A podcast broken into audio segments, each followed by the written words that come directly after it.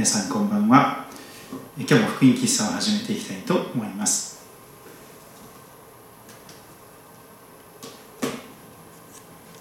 最初に今日歌いたい歌は「命の光」です。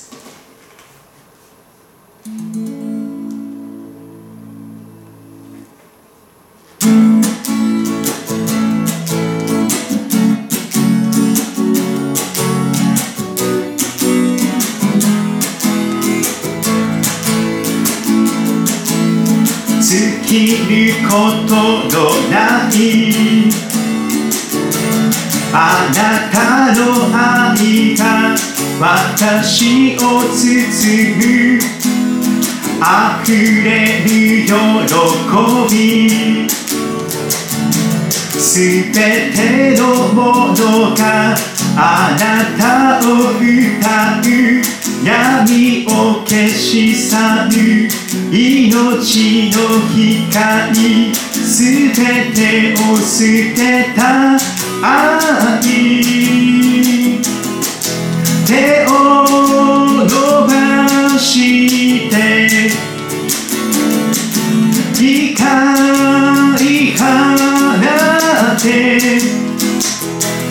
あなたと歩むそれは素晴らしい命の日々よ尽きることのないあなたの愛が私を包む溢れる喜び。すべてのものがあなたを歌う闇を消し去る。命の光。すべてを捨てた愛。手を伸ばして光放ってあなたと歩むそれは素晴らしい命の日々よ手を伸ばして手を伸ばして光放ってあなたと歩むそれは素晴らしい命の日々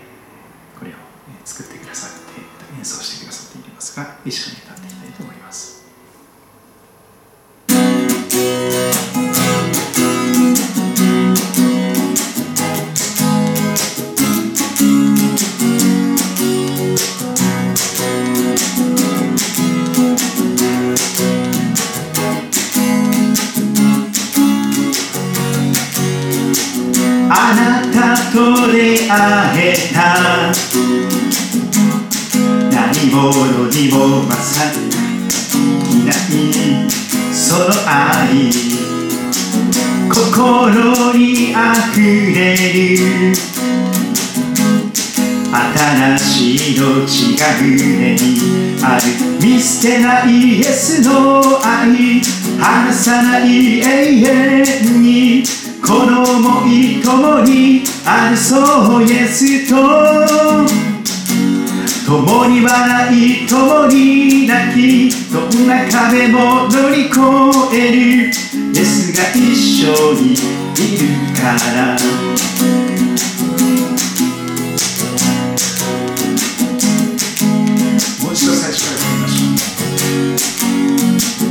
あなたと出会えた。何者にも変えることできない。その愛心にあふれる。新しい命が胸にある見捨てないイエスの愛。離さない永遠に。この想い通りあるそうイエスと共に笑い共に泣きどんな壁も乗り越えるイエスが一緒にいるから。あハ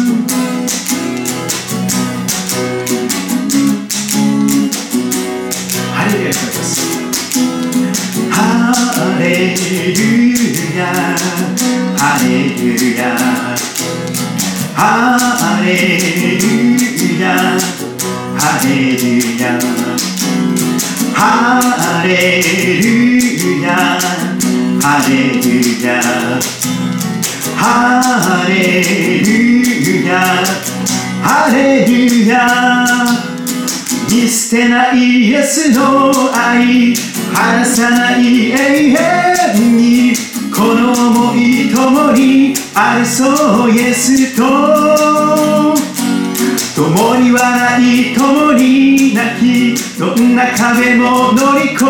えるイエスが一緒にいるから見捨てないイエスの愛離さない永遠にこの想い共にあれそうイエスと共に笑い共に泣きどんな壁も乗り越えるイエスが一緒にいるか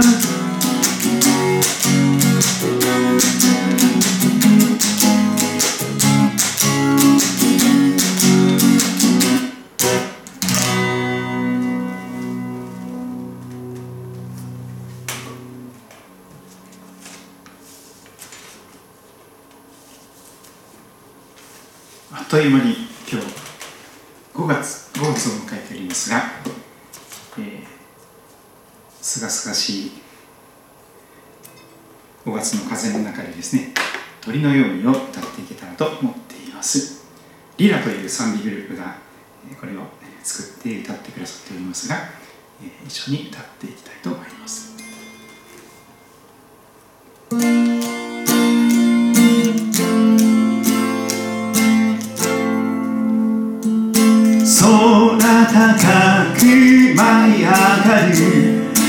羽を広げた鳥たちは吹く風にすべて任せ主の御手の中で空を泳ぐ。委ねることはずっと思っていたよりきっともっと簡単なことだね。そびえ立つ高い山を青く澄んだ光る海もすべて飛び越え平安に満たされて私は飛ぶ地の大空を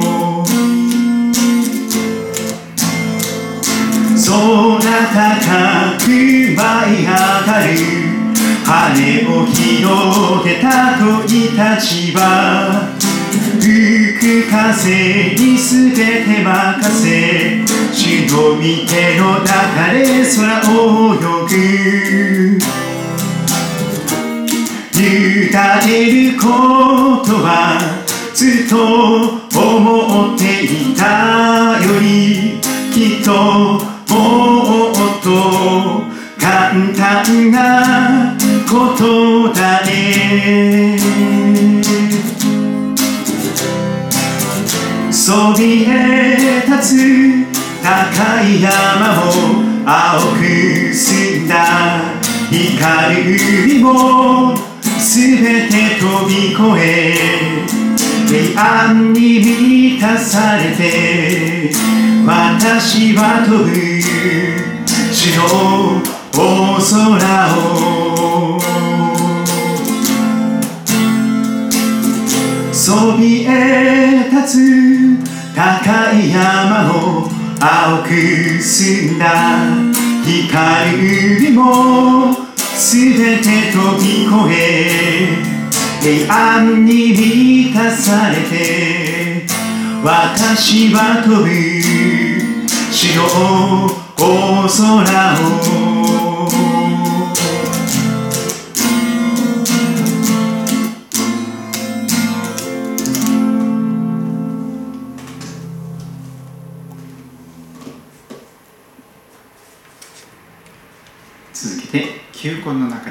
を歌っていきたいと思います。この歌は賛美歌21にある歌なんですけども歌詞がとっても素敵な歌で1番から3番までありますが1番はこんな歌詞です。球根の中には花が秘められさなぎの中から命羽ばたく。寒い冬の中春は目覚める。その日その時をただ神が知る。2番。沈黙はやがて歌に変えられ。深い。深い。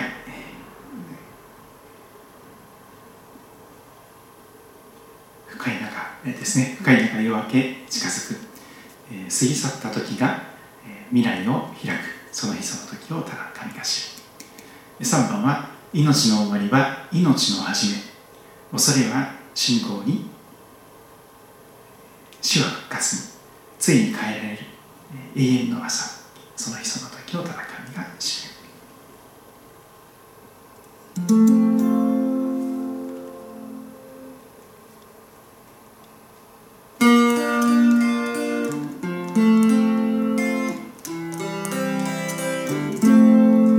休校の中には花が秘められさなぎの中から命羽ばたく寒い冬の中春は目覚める。その日その時をただ神が知る。沈黙はやがて歌に変えられ深い闇の中夜明け近づく過ぎ去った時が未来を開くその日その時をただ神が知る命の終わりは命の始め恐れは信仰にしわくかずに次に変えられる永遠の朝その日その時をただ神が知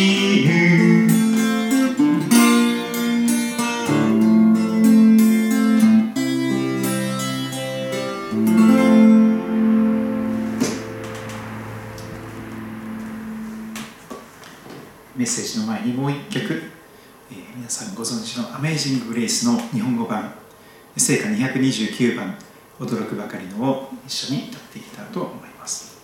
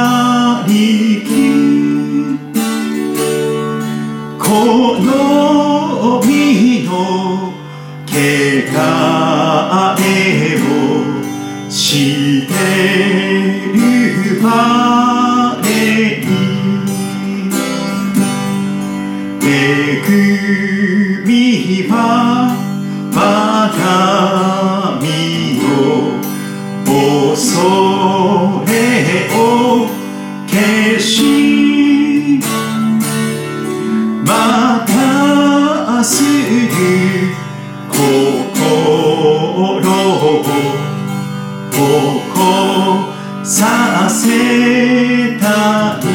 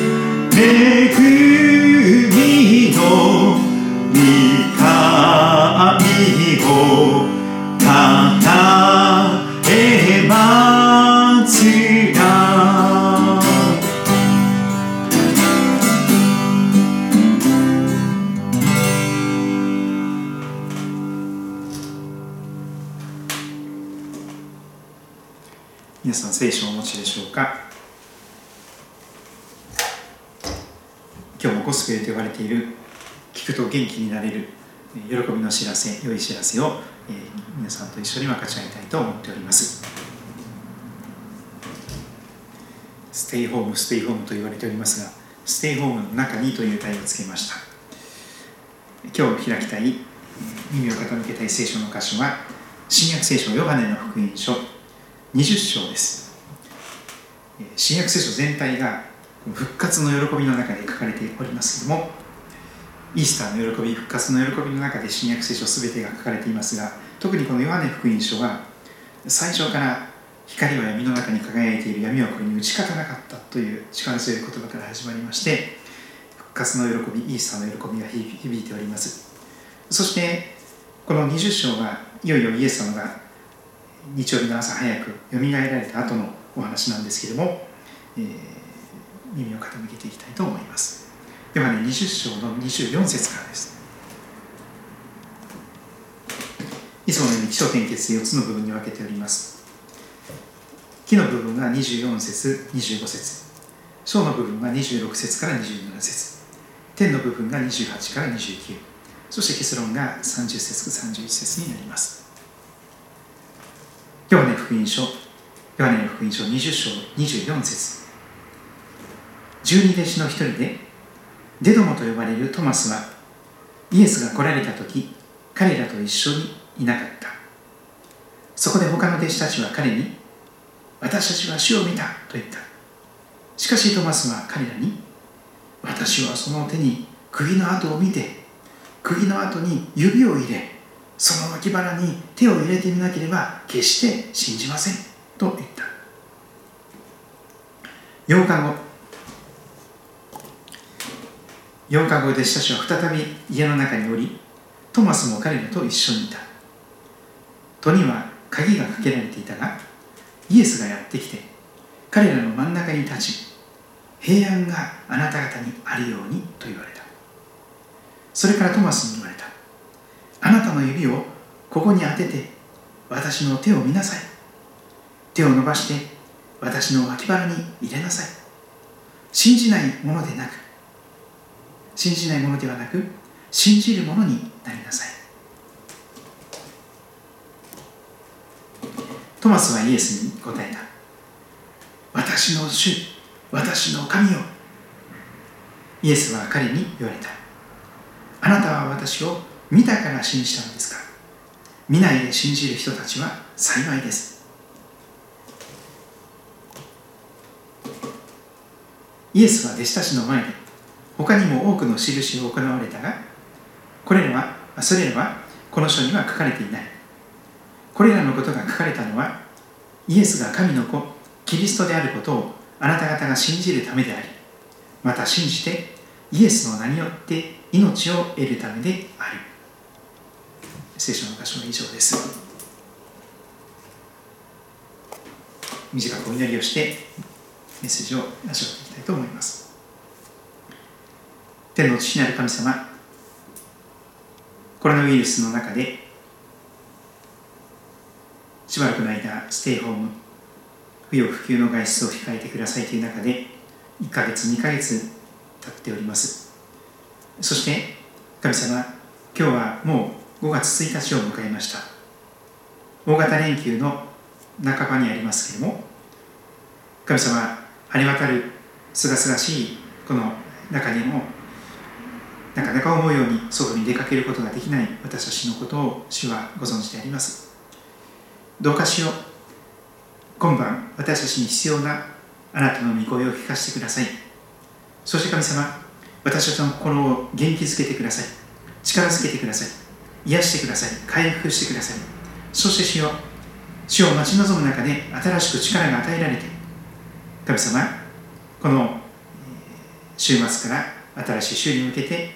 また連休明けに向けて神様あなたの力をよろしくお願いいたします。主を語りください。しもべは聞いております。愛する主イエス・キリストのお名前を通して祈ります。アーメン。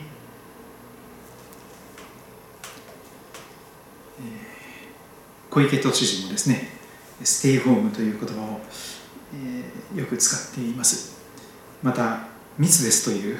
言葉がですね、えー、ゲームにもなっておりますね。ミスです。3D もあるということなんですけれども、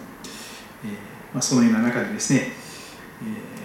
ー、コロナの大変な中でそれを笑いに変えることができたら、えー、それは締めたものだなと思います、えー、大変な中ではこのジョークを、えー、考えてみるというのはとても良いと思います。客観的に自分の今の状態を見てですねそしてそれを、えー、面白おかしく、えー、眺めることができたとすればですねそれだけでも心のゆとりが出てきます。ステイホームの中に今日はそのような私たちの中に神様が聖書の言葉を語りかけてくださるのを期待しております。ヨハネの福音書20章の24節25節ですか？木の部分見ていきましょう。十二弟子の一人。イエス様には12人のお弟子さんたちがいました。有名なのはシモン・ペテロとかですよね。でもデドモと呼ばれるトマスという人物もいたんです。この人は今日のこの箇所があるのでとても有名になっているように覚えます。トマスという人物です。デドモと呼ばれるトマスはイエスが来られた時彼らと一緒にいなかった。すでに復活されたイエス様が他の弟子たちのところに現れてそしてその喜びが湧き上がっていたのです。でもその時にトマスという弟子の一人は彼らと一緒にいなかったわけです。まだ復活されたイエス様に出会うことができていなかった。そんな状況です。そして25節。そこで他の弟子たちは彼にトマスに言います。私たちは主を見たよ。イエス様を見たよ。復活されて確かに生き返ってよみがえって今イエス様も生きてらっしゃいますよ。私たちはその死を見たんです。と言った。しかしトマスは彼らにこう言うのです。いやいやいや私はその手にイエス様の手に釘の跡を見て釘の跡に指を入れてそしてその脇腹にイエス様脇腹も槍で刺された跡があるんですけどもその脇腹に手を入れなけ入れてみなければ決して信じません。実際にイエス様が復活のイエス様が立ち現れたとすれば実際にその手を触ってですね釘の穴十字架で貼り付けにされた時に開けられたその釘の穴に手を差し入れてそして脇腹のその傷にも、手を伸ばして、えそれを触らないと。脇腹に手を入れてみなければ決して信じません。絶対信じません。そんな嘘でしょう。とトーマスという人物は非常にあのなかなかにわかに信じがたいこの復活のことを前にしてですね私たちと同じような反応をしているそんな弟子の一人でした。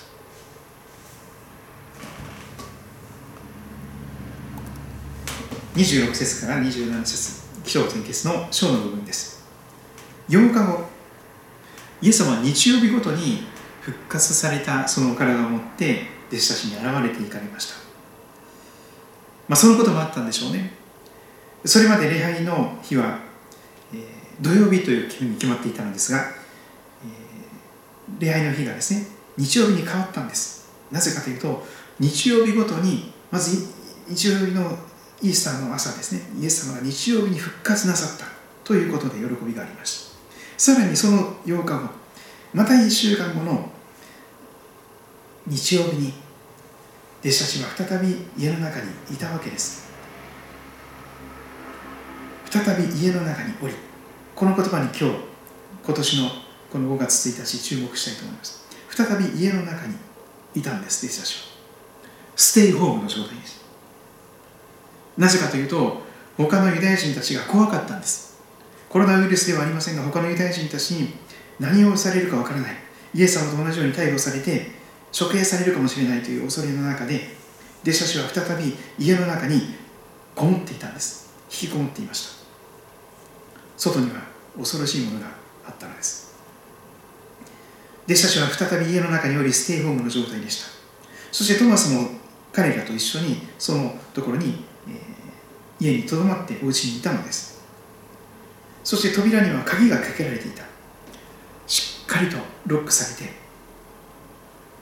ロックアウト他の人が入ってこれないようにピンポンをしても開けないみたいなそういう状態でした。戸には鍵がかけられていたがなんと復活されたイエス様がやってこられます。そしてステイホームの中に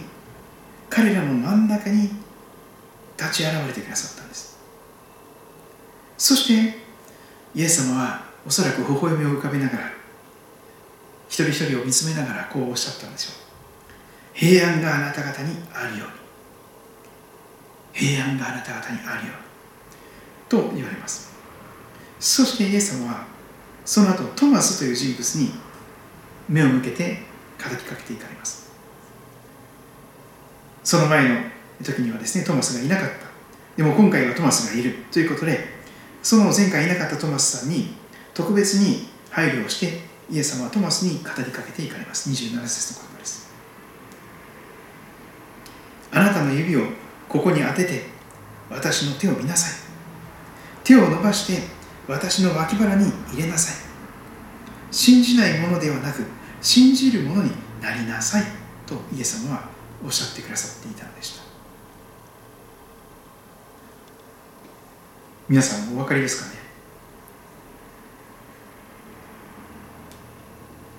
？12人の弟子の一人でデドモと呼ばれるトマスが他の弟子たちといろいろ話していたその会話の全てをイエス様はお聞きになっておられた。イエス様はちゃんとペトマスのですねその言葉を聞いておられたわけです。そうでなければいきなりですね手を伸ばして手に指をここに当てて私の手を見なさいとかですね手を伸ばして私の脇腹に入れなさいといきなりその話題が来ることはなかったと思います。最近あの、えー、スマートスピーカーですかね。あのアレクサだとかあるいは Google なんとかですね、えー、それがあのいろんな形でですね人が呼びかけるとすぐにそれに答えて、えー、いろんなこの応答してくれるそういう、頭のいいスピーカーと言われていますがでも結構ですねあの聞き耳をいつも立てていてそして下手するとですね私たちの日常的な家の中の会話を全部録音されているとか聞かれているなんていうことがあり得るわけなんですけどもイエス様はですね目に見えない形で私たちの家の中の会話を全てお聞きになっておられるということではないでしょうか。ステイホームで家の中だから何言っても大丈夫だろうと思って話していたら実はそれはですね神様にちゃんと聞かれているということなんです。まあ、中国あたりがですねなんか監視カメラがつけられたりとかしてですねあの実際に不要不急の外出してないかどうかなんて見張られたりするようなそういう SF のような世界がありますけども、えー、でも監視カメラがなかったとしてもあるいはスマートスピーカーがなかったとしてもあるいは盗聴器がなかったとしても実は私たちは全知全能の神様のその声の中でその御手の中で生かされているわけですから私たちがしゃべる全ての言葉を神様がイエス様がちゃんと耳を傾けて聞いておられるということであります。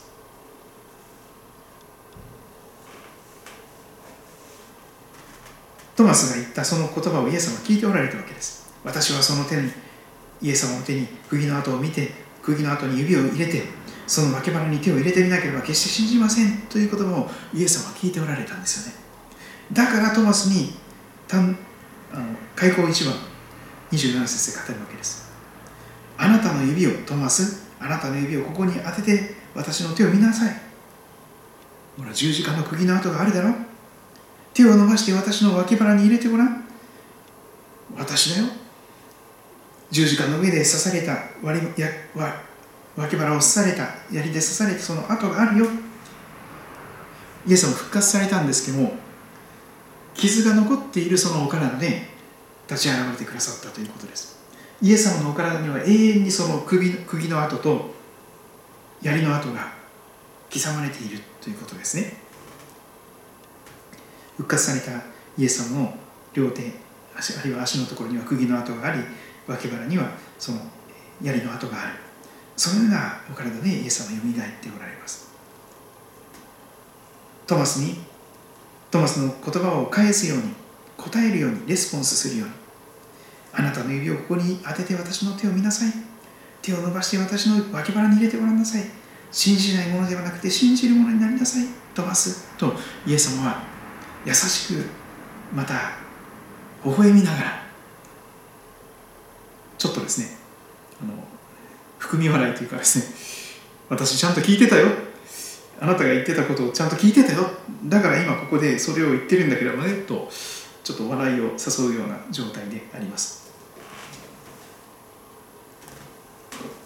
気象点結の天の部分にいよいよ来ます。天の部分は転じます。あれほど疑り深かったトマス。私はその手に釘の跡を見て釘の跡に指を入れその脇腹に手を入れてみなければ決して絶対に信じませんと固く固く信じられなかったトマス。そのトマスが見事に向きが変わります。方向転換いたします。これを聖書では悔い改めと言います。悔い改めというのは涙を流して後悔することではありません。なんか償いのようなことを一生懸命我慢強くひたすらやり続けるということでもありません。聖書が語る悔い改めというのは向きを変えるということですね。全く転じていくわけです。トマスはイエス様にこのように答えていきます。レスポンスしていきます。私の主私の神よ。この言葉はとっても重要な言葉です。ぜひ皆さんの中でエホバの証人の方あるいはその学びをなさっている方がいらっしゃったらこのイエス様の言葉をぜひ覚えていただきたいんです。トマスはイエス様に肉体を持たれた人間の姿をとったイエス様に対してこのようなことを申し上げたんです。これは信仰告白です。私の主私の神よ。エホバの証人の言葉で言うならば私のエホバ私の神様。トマスはその復活された肉体を持たれたイエス・キリストに向かってその方がエホバ神その方が天地万物を作られた神ご自身だというその信仰の告白をしたわけです。驚くべき言葉です。そしてもしイエス様が地上で最も偉大な人間だったとすればよみがえるなんてこともなかったでしょうがでも、えー、そこでですねもしイエス様が人間であって神ではなかったとすればですねいやいやいや私は神ではなくて人間だから私を産まないようにしてくださいと言ってイエス様は固くその、え、信仰告白とか自分を神のようなように見なすようなそのような告白をですね退けていたいかれたことだと思います。あのワンピースの中にも時々出てきますけども、え、私息子とですねワンピースを順番に1日2話ずつアマゾンのプライムで見ているのですが今ドレスローザの部分場面ですけど。そこではですねあのウソップがですねゴッドになってしまう神になってしまうみたいな場面があったんですけど今日見たところ。大体そうですよね。何か偉大なことがなされるとその人が神のように崇められて私たちを導いてください神様みたいな感じになるんですけどもそんな風に人間に対して私の主私の神よとったわけですよね。でそれを本当に契約聖書をよくご存知のイエス様でありなおかつイエス様が神ではなくて人間だったとすればこの告白を固く辞退して拒まれたと思います。私は神ではないから私を拝まないようにしてくださいって必ず言ったはずです。私は地上で最も偉大な人間だけれども神ではないので私を拝まないようにしてくださいと言ったはずです。ところがイエス様はそんなことを一言もおっしゃらなかった。むしろイエス様は29節を語ったわけです。トマスがイエス様に私の主私の神よとはっきりとイエス様を神として告白した時にその答えはそれに応じたイエス様の答えはイエスは彼にトマスに言われます。あなたは私を見たから信じたんですか？見ないで信じる方がもっと幸せですよ。そうおっしゃったわけです。つまりイエス様はご自分が神であること聖書の中で言われている主と呼ばれる天地万物を作られた神であることをはっきりと認められたということですね。そしてその礼拝行為を信仰告白をイエス様は喜んで受け入れていかれたということであります。新約聖書が語るイエス様という方は人間とは質的に違います。私たちと同じ肉体を持たれた方ですがしかし地上で最も偉大な人間以上の方です。人となられた神ご自身なんです。神の御子来たるべきキリスト人となられた肉体を持たれた天地万物の作り主それがイエス・キリストであります。ですからイエス様は見ないで信じる人たちは幸いですとそんなことを教えてくださったわけでした。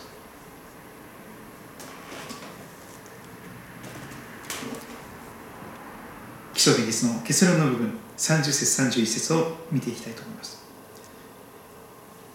少し場面が変わっていきます。ヨハネの福音書はこの最後のまとめを始めているような場面です。イエスは弟子たちの前で他にも多くの印を行われた。復活されたイエス様がいろんなことなさったですし十字架にかけられる前のイエス様もいろんなことをなさいました。水をブドウ酒に変えるというような奇跡から始まって死んだラザロを生き返らせるなんていうこともなさいました。他にも多くの印を行われたがそれらはこの書には書かれていないと記されています。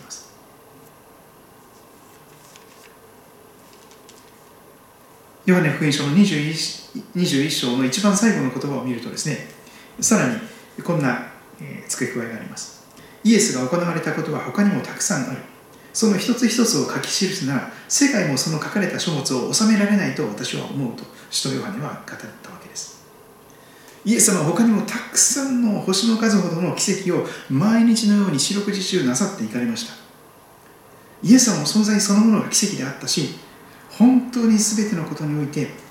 その一つ一つを書き記すなら世界もその書かれた書物を収めきれないと使徒ヨハネは思っていたというのです。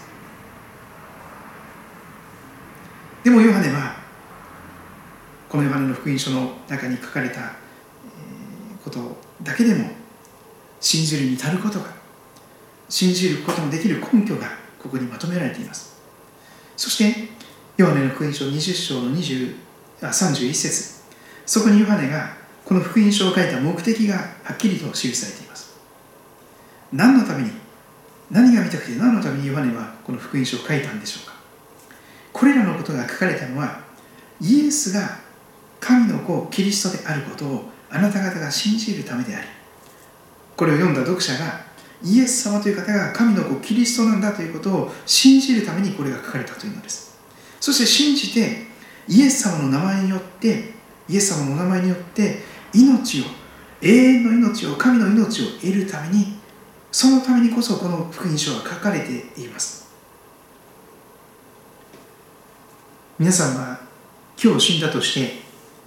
次の、えー、次目覚めるとすれば次どこで目覚めるとお考えでしょうか？天国で目覚めるという確信がある方いらっしゃるでしょうか？私はそれがあるわけなんです。聖書の約束に基づいて信じる者は永遠の命を持ちますとはっきり書かれていますからイエス様が私の罪のために十字架で身代わりに死んでくださった。墓に葬られたけれども3日目によみがえられて今も生きておられる。今は天に上げられたけれどもやがてイエス様が来られる。そのイエス・キリストこそ神の子キリストであると信じて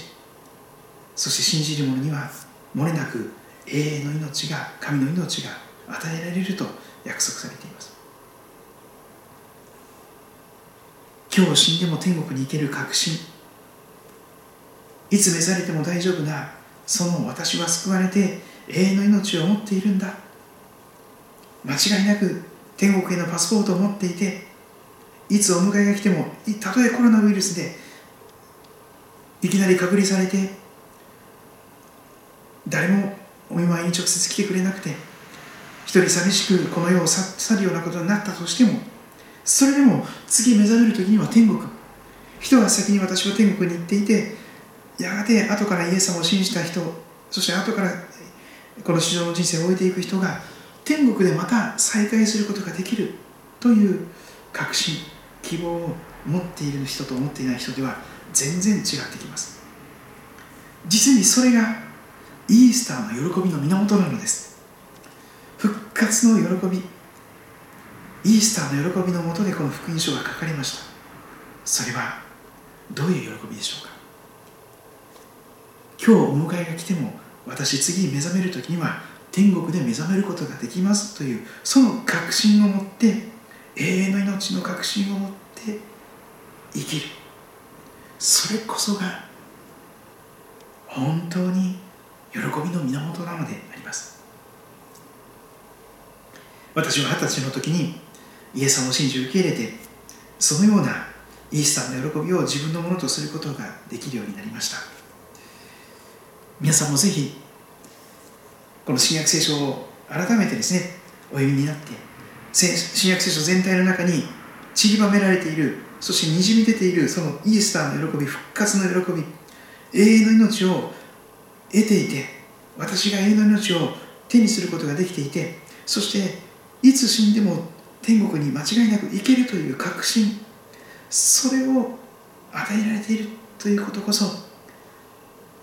聖書の喜びの源ではないかと私覚えております。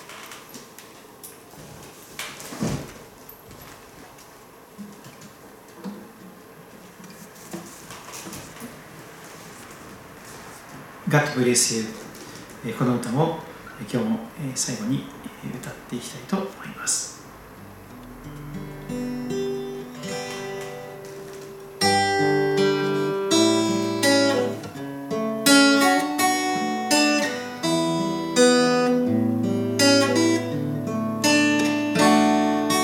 God bless you 神の恵みが豊かにあなたの上に注がれますようにあなたの心と体とすべての営みが守られ支えられ喜び私は祈りは God bless you God bless you God bless you God bless you God be with you 神の見守りがいつでもあなたの上に注がれますようにあなたがどこにいるとしても何をするとしてもいつでも神様が共におられますように私は Igonima. Gotta be with you, gotta be with you, gotta be with you, gotta be with you. God bless you, God bless you, God bless you, God bless you.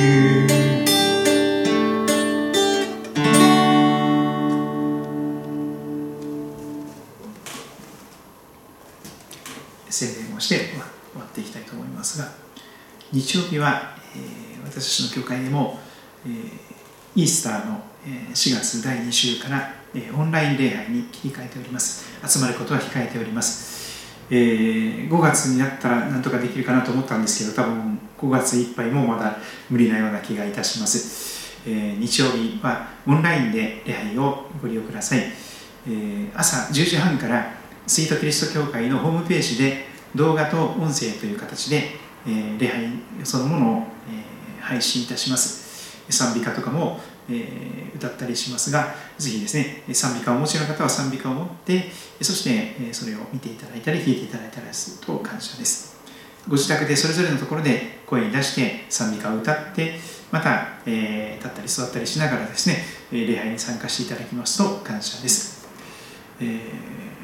ラブスイートラジオ、えーラブスイートで検索してください、えー Google などで検索するとすぐ教会のホームページが出るかと思います。スイートキリスト教会でも出ます。あるいはですねスマホのお持ちの方はこのカメラでですね、えーこの QR コードを読み取ります。読み取っていただきますと教会のホームページをすぐ見ることができますのでご利用ください。えーラブスイートラジオというものを3月の初めから始めておりますが、えーまあ、大体、毎日のように新しいものを配信しておりますが、えー週に2回ぐらいはお休みをしたりしておりますが、ぜひ、えーご覧になっていただけたらと思います。お聞きになってみてください。えー、Apple のポッドキャストなどで、えー配信しております。えーそしてですね、えー本当に近いうちにですね、一日も早くコロナが収束して、また一緒に集まる日が来ることを覚えておりますが、その時まで皆さんぜひですね、元気に、えーこのステイホームでよろしくお願いいたします。えー最寄りの駅は東武動物公園の駅です。東口から出て、えー古利根川を渡っていただきますと、水戸町に入っていきます。えー水戸高校 JA 水戸町役場のある旧日光街道の通り沿いに教会があります。白い箱型の建物です。えーぜひ、えー日曜日の礼拝は集まるのを控えておりますが、えー月曜日祝日以外は朝8時半から夜9時ぐらいまで教会は扉を開けております、えー個人的に来られてですね静かに礼拝堂でお祈りなさったりとかそういうことは全然問題ありませんので、えーお気軽に教会に、え足を運んでいただけたらと思っております、えということで、えーなかなかこの休みとしても何をするのかということがありますけれどもぜひですねあのいろいろな形で神様がこの休みの時間を無駄になさることがないように豊かな時となるように覚えております。聖書をお読みになるのももちろんおすすめですが最後に一冊だけですねこの本をご紹介させていただきたいと思います、えーイタリアのパオロ・ジョルダーノさんという方の、えー書いたですねコロナの時代の僕ら。この本はですね、えー世界27カ国で緊急、えー出版されて日本語にも訳されておりますが、えーこれは本当に、えー少し先を行っているイタリアからのですねコロナが本当に、えー大変な状態になった時に何がどうなっていくのかまたそれを本当に少しでも防いでいくために、えーどうするべきだったのか、えーそのことを忘れたくない。そして、えーコロナが過ぎ去った後のポストコロナの時代にもですね何を期待して何を目指していくべきなのか、えー現在進行形でこれが書かれておりますがぜひこれはですねあの短いエッセイの文章がたくさん並んでいるのですぐ読めます。本当に読めますのでぜひですねこれをお買い求めくださってお読みになるととても良いかなと思ったりしております。以上で福音喫茶を終わっていきたいと思いますが、えー皆様の上に神様の守りと祝福が豊かにありますようにとお祈りいたします。えー見てくださってお聞きくださってありがとうございました。またお会いしましょう。それでは皆さんごきげんよう